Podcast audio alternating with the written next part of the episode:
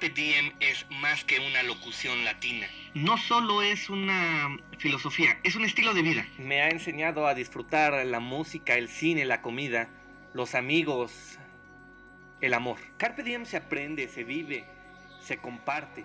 Aprende uno de tecnología, de ecología, de campamento y cosas muy curiosas que a veces no nos atrevemos a descubrir por nosotros mismos. Te ayuda a descubrir tus debilidades y te ayuda a ser más fuerte, mejor. Siempre. Esto no es de uno, es de muchas personas que te ayudan a disfrutar de tu vida al máximo. Esto es Carpet Diem Project.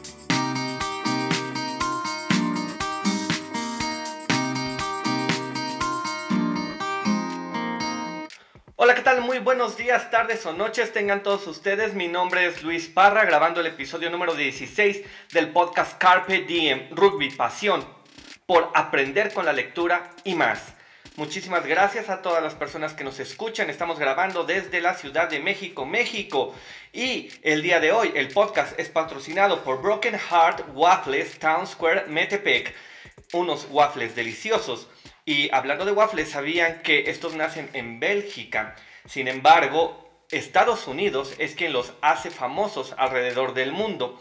Resulta que en 1769 Thomas Jefferson manda pedir una waflera, eh, eh, pero la, verdad es que tiene otro tipo de nombre. Eh, y a Francia, este, la pide a Francia no, no, no recuerdo exactamente cuál es el nombre que tiene en, belga el, waffle. Sin embargo, pues eh, añadiendo un poquito acerca de la historia del waffle, pues vamos a poder descubrir qué es lo que se tenía. Son gofres. Gofres es el nombre con el que se distingue y el año fue 1789. Resulta que Thomas Jefferson regresaba de Francia con la que sería la primera plancha de gofres en América. Los waffles americanos se conocen por ser redondos, mientras los belgas son cuadrados. La palabra deriva del alemán, pero también del latín, y significa eh, panal de abejas. Entonces, pues la realidad es que cuando nosotros vemos un waffle, lo primero que pensamos es en esto. Son unos datos curiosos que uno aprende leyendo. Y precisamente el día de hoy quiero platicarles acerca de un libro que acabo de terminar de leer en la semana. El libro trata acerca del rugby. Su autor, Fermín de la Calle. Nombre del libro, Con fina desobediencia. Atlas de rugby con olor a cerveza y barro. Y la verdad es que lo tenía, tenía muchas ganas de hablar del rugby en un podcast porque en diciembre del año pasado tuvimos el mundial en Japón. Me desvelé casi 15 días o poco más para ver que eh, el equipo irlandés pues ganara su primer mundial. Sin embargo, volvieron a fallar como todas las veces en la historia. Pero algo muy curioso de este mundial es que aplastaron a los All Blacks, este equipo tan famoso de camisas negras y cuyo grito internacional, que es la jaca, este grito de guerra, de batalla que inspira y que motiva, eh, pues también fue derrotado. Inglaterra se vio imponente, los Leones sin duda hicieron su trabajo con la sorpresa de una excelente eh, eh, selección nipona también.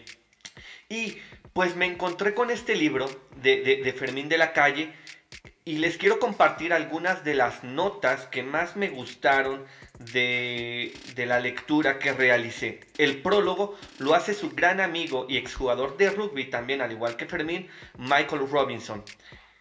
Y él describe que cada vez que se encuentra delante de un jugador de rugby, le produce un respeto enorme, porque sabe lo que significa ser un compañero, un compañero de rugby.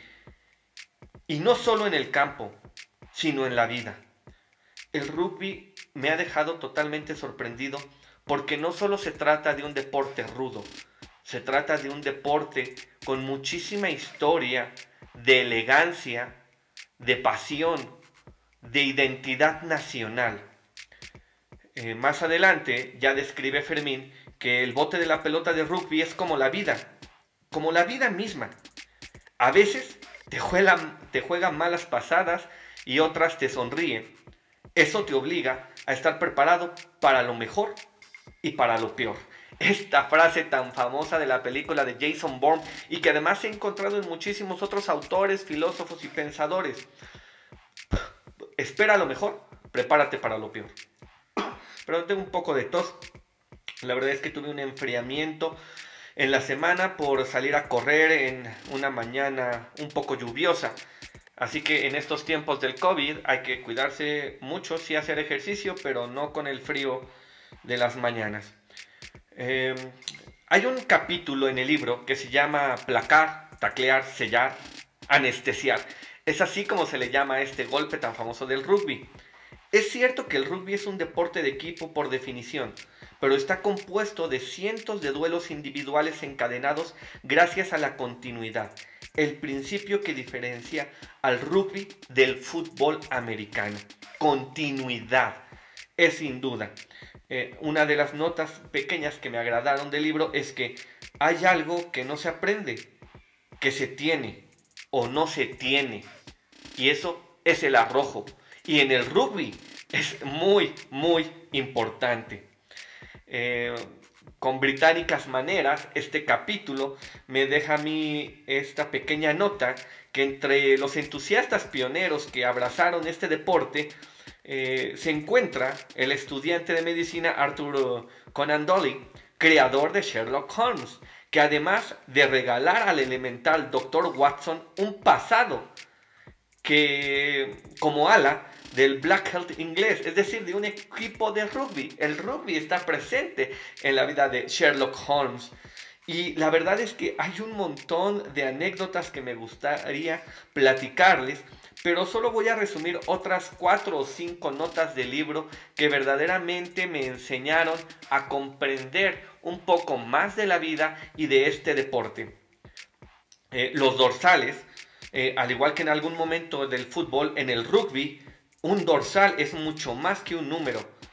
Eh, delata el rol que tiene un jugador. Como antes en el fútbol, el 10 era el creativo, el 9 el goleador matador, eh, el 11 ese asistente de goleador que buscaba y creaba todas estas oportunidades en la, en la meta.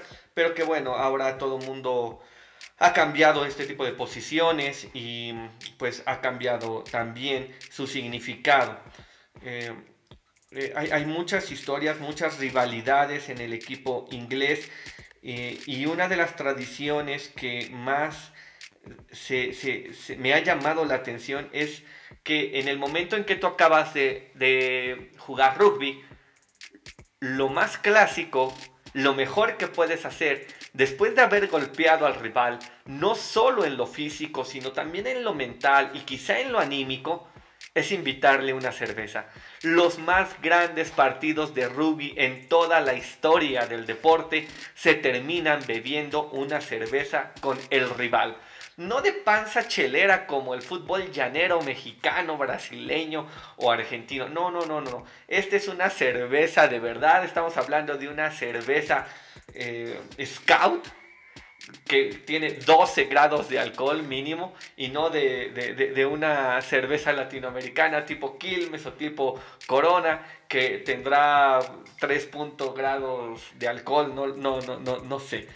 Pero bueno, hablando de argentinos, pues precisamente el Che Guevara, famoso revolucionario argentino, pero más famoso en Cuba, eh, fue un apasionado del rugby, reconocido en las ligas regionales de Buenos Aires. Tenía un apodo, pero para aquellos amantes del Che Guevara, pues les voy a pedir que mejor lo busquen, que se animen a leer este libro de Fermín de la Calle o, mejor aún, la historia del Che Guevara. Eh, algo que me llamó mucho la atención, sin duda, fue la historia de los All Blacks. Y precisamente después de una gran derrota, sufrida, humillante, el equipo se reúne con directivos, leyendas, una cosa muy tremenda.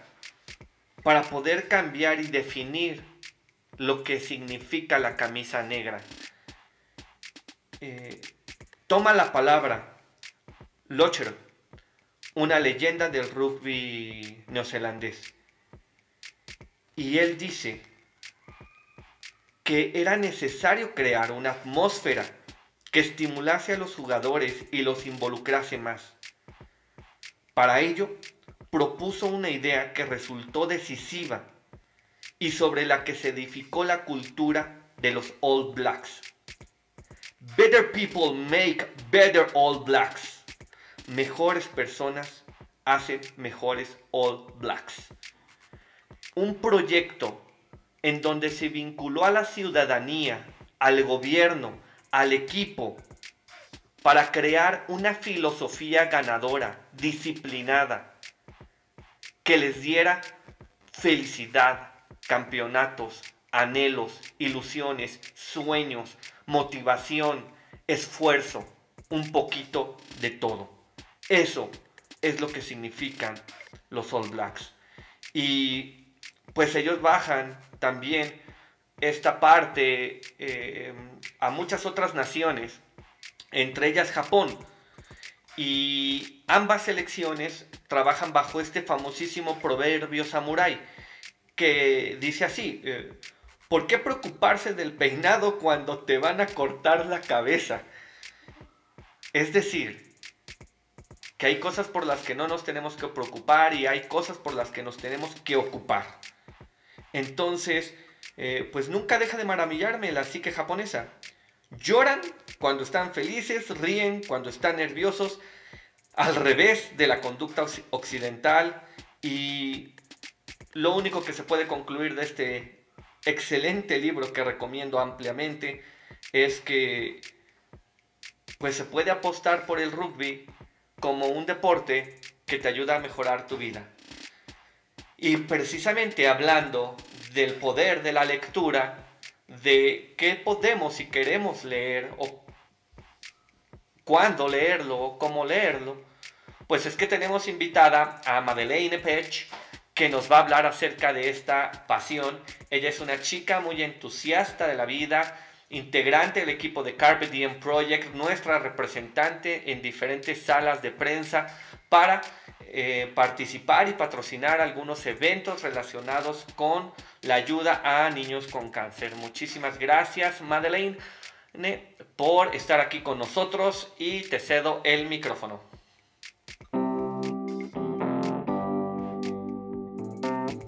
Hola, soy Madeleine y hoy les quiero platicar de un tema que me gusta muchísimo, que me fascina y además disfruto hacer desde muy pequeña.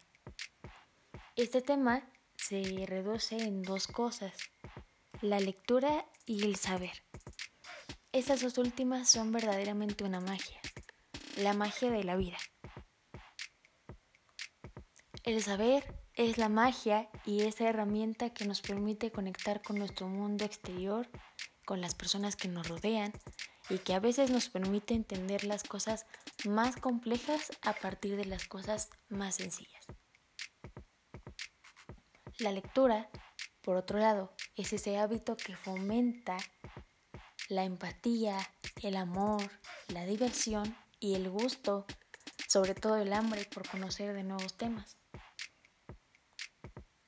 Recuerdo muy bien en la prepa una lección que nos enseñaba nuestro profesor de filosofía, donde estábamos hablando de Platón, y los griegos solían creer en el alma. Platón, por ende, decía que los conocimientos eran transmutables en ella, que podías poner a una persona que jamás había estudiado a escribir algo o a dibujar una figura geométrica y esta persona lo podía hacer sin ningún problema. Esto sin duda me pareció muy interesante porque es un gran ejemplo de cómo el conocimiento muchas veces va más allá de lo que podemos aplicar de nuestra vida. La magia consiste en que ese conocimiento lo podemos llevar a través de muchísimos años más. Tan es así que podríamos volver a nacer y podríamos traerlo con nosotros.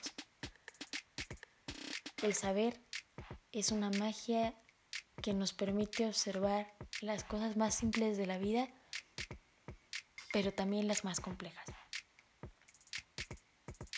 Desde que yo era muy pequeña, la lectura fue algo que me llamó mucho la atención. No necesité pues que nadie me, me diera ánimos para seguirlo haciendo. Sin embargo, mi familia me apoyó mucho para que yo pudiera disfrutar de, este maravilloso hábito.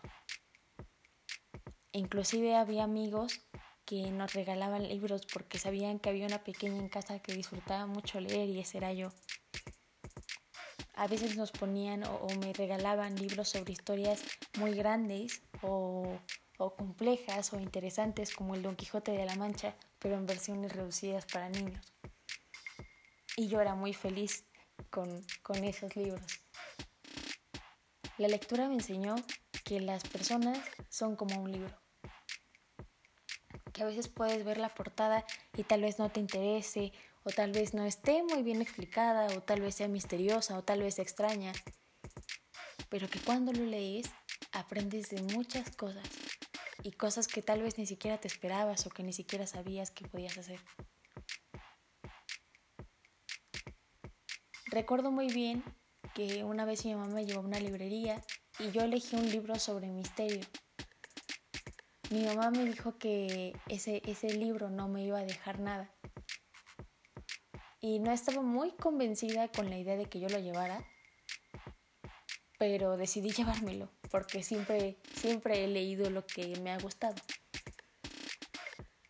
Ese libro eh, trataba sobre un misterio de una desaparición y hablaba eh, de, de sustancias químicas y indirectamente eso me llevó a investigar más tarde sobre esas sustancias. Hoy en día química es una de mis materias favoritas y me encanta. Probablemente si yo no hubiera leído ese libro me hubiera gustado más adelante, pero la verdad es que es muy difícil porque recuerdo muy bien que en la escuela no me gustaban mucho las clases, aunque la materia me gusta demasiado. Sin embargo, ese libro hizo que me gusten. A la fecha descargo algunas aplicaciones donde puedo jugar o aprender más de, de esa materia. Así que aprendí que la magia de la lectura consiste en eso. Nunca sabes qué esperar de un libro, al igual que nunca sabes qué esperar de una persona y nunca sabes qué vas a aprender, pero siempre aprendes algo útil. La lectura es un hábito que se debe fomentar por amor, por diversión, por disfrute, por placer. De lo contrario, muy difícilmente va a servir. De hecho, me atrevería a decir que se nos han inculcado bastantes formas incorrectas para que aprendamos o nos guste leer. Una de ellas es que lo contrario a, la lectura siempre tiene que ser la ignorancia que nos hace ver que la lectura es más una tarea que algo que puedes hacer porque te gusta y que tiene que ser específicamente de ciertos temas para que seas más culto o te haga más inteligente. Inclusive hay estándares donde nos dicen que en algunos países leen tal cantidad de libros al año, pero nunca nos cuenta que muy probablemente en esos países los libros que se leen sean de diferentes temas y esos temas sé porque a la gente les gusta. Siempre nos pintan las cosas como si fuera algo que necesitamos para hacer una cosa. Y tal vez esté contradiciendo algo muy grande en este momento, pero la verdad es que la lectura sí es un hábito que se debe de hacer por placer. No necesitas leer muchos libros al año para conocer. De hecho, mencionaba el ejemplo del filósofo hace rato porque muchos de los filósofos no leían, algunos sí, pero otros no. Y estos filósofos tenían la capacidad de aprender escuchando o a través del conocimiento empírico, observando a las demás personas y aprendiendo de sus comportamientos a través de la observación. Cuando enseñas a un niño que debe de mantener la mente abierta y los ojos también. Cuando enseñas a la curiosidad de un niño a despertarse, indudablemente vas a tener un adulto que le guste conocer, que le guste investigar, que le guste leer. Pero más allá de eso, muy probablemente obtengas a un adulto que le gusta amar, que le gusta comprender, que le gusta ser empático. De lo contrario, muy probablemente viva su vida viendo muchas cosas como obligación y eligiendo personas como muchas veces elegimos un libro, no nos gusta la portada y decidimos mejor no leerlo.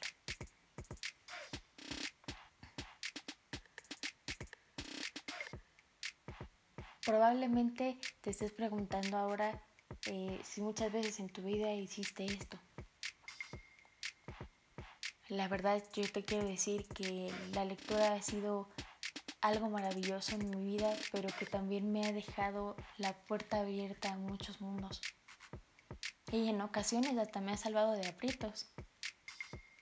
A veces cuando no conozco de un tema o el tema es muy complejo para mí y lo puedo relacionar con un tema más sencillo, lo puedo entender. Tan es así que a veces hago ciertas aleaciones extrañas y tengo que consultarla con los profesores para saber si estoy entendiéndolo bien pero la verdad es que eso me ha ayudado a entender temas que para mí son complejos en la escuela o en la vida. La magia del saber radica en que una sola cosa te puede hacer entender más temas.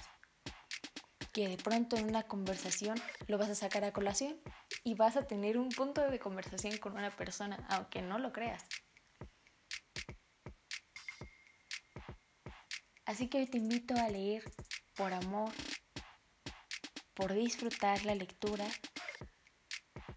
aunque sea unos 10 minutos.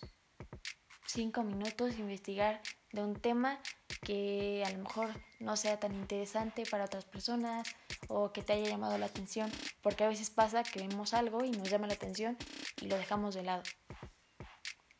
Si te acuerdas de alguna palabra, de algún autor, de alguna cosa y te causó algún tipo de, atención, de, de interés, te invito a que leas hoy, aunque sea 10 minutos sobre eso, y te darás cuenta de con cuántas cosas puedes relacionarlo al día o en la vida. La lectura es algo que se fomenta por amor, porque cuando tú haces algo por amor lo aprendes mejor. Cuando nosotros leemos desde el ego, desde la idea de que tenemos que ser mejores, desde la idea, desde la presión más bien, evidentemente las cosas no resultan y no resultan porque te sientes obligado a realizar una tarea.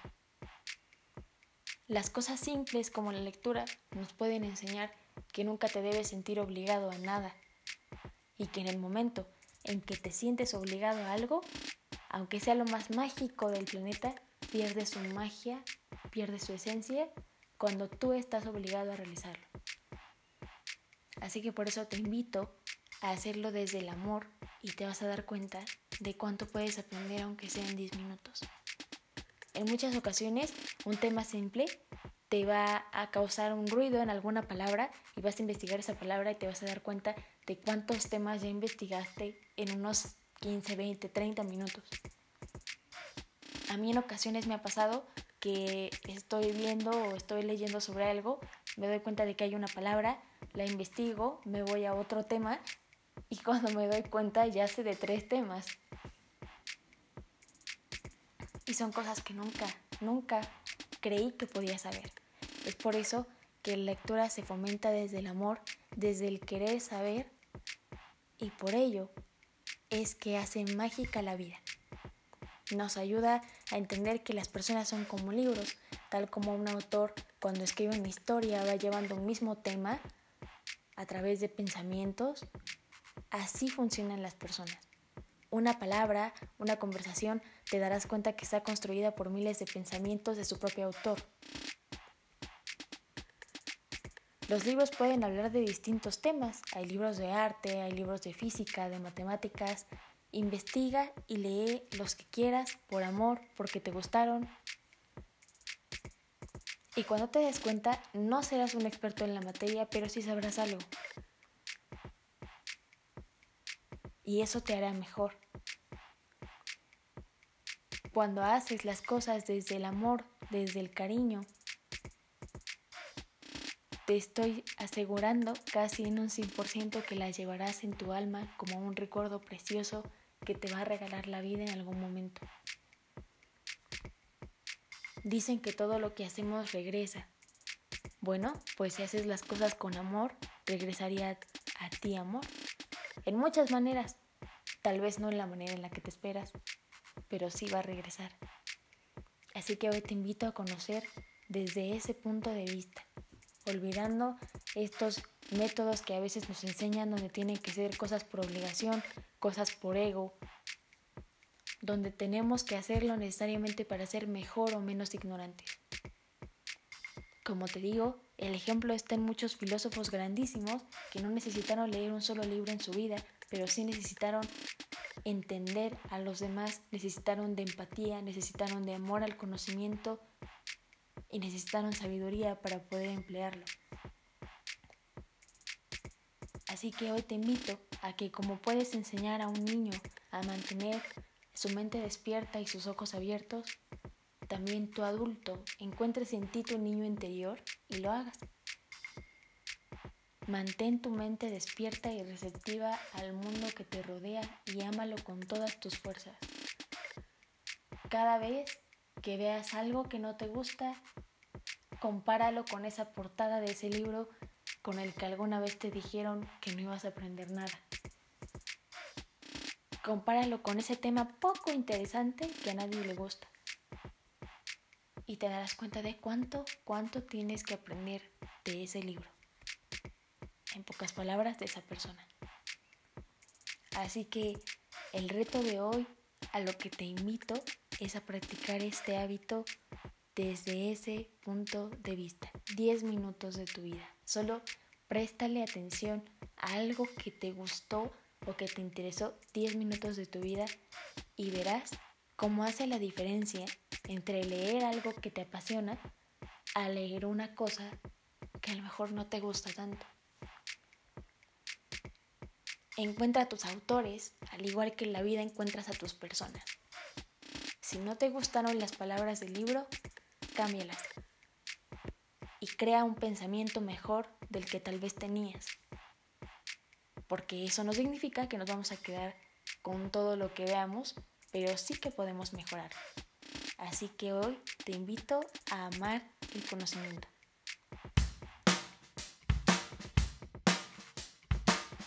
Está con nosotros una de las socias fundadoras de Broken Heart Metepec en Town Square.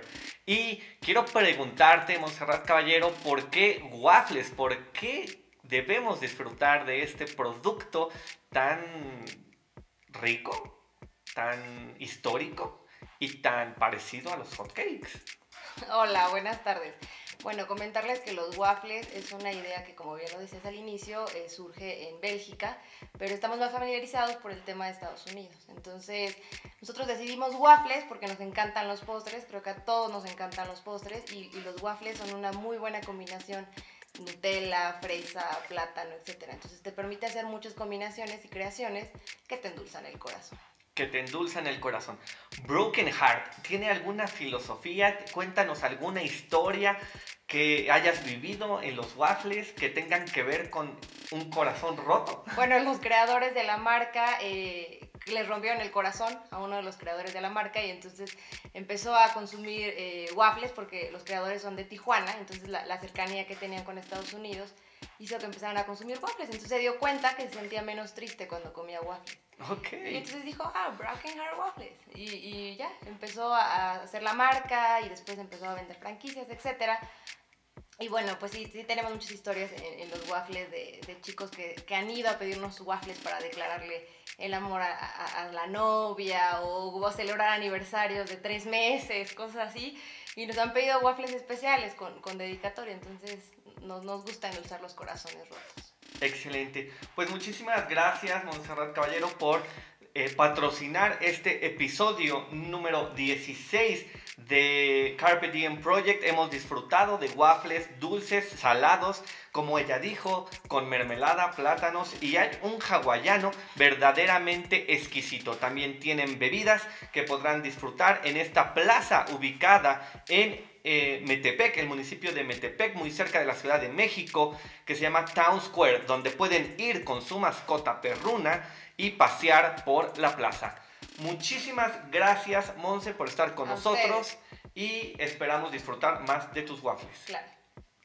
Bueno, yo quiero cerrar el podcast el día de hoy agradeciendo a las 775 personas que descargaron el episodio número 15. También a los más de 2.900 suscriptores que tenemos ya en la página de internet. A los más de mil seguidores en Facebook, en Instagram, que constantemente nos están motivando a seguir compartiendo este estilo de vida que te ayude a disfrutar la vida al máximo. Muchísimas gracias a todos los que nos han ayudado durante esta semana. Quiero recomendarles los podcasts de nuestros integrantes del equipo. Recuerda crear para conectar de Josué Aguilar y 5 minutos, un ride por Disney en 5 minutos de Freddy Jiménez. Ya están disponibles, descargables de las plataformas de Spotify y sus páginas de internet. El de Josué además lo pueden con- encontrar también en la plataforma de podcast de Apple. Muchísimas gracias, espero que hayan disfrutado este podcast, que se animen a jugar y a conocer más del rugby, pero sobre todo a leer, no una cantidad de libros, sino como dijo Madeleine, que aprendamos a leer lo que nos gusta, lo que nos apasiona y lo que nos vuelva mejores personas. Muchísimas gracias, esto es Carpe Diem Project, Chachada y todo lo demás.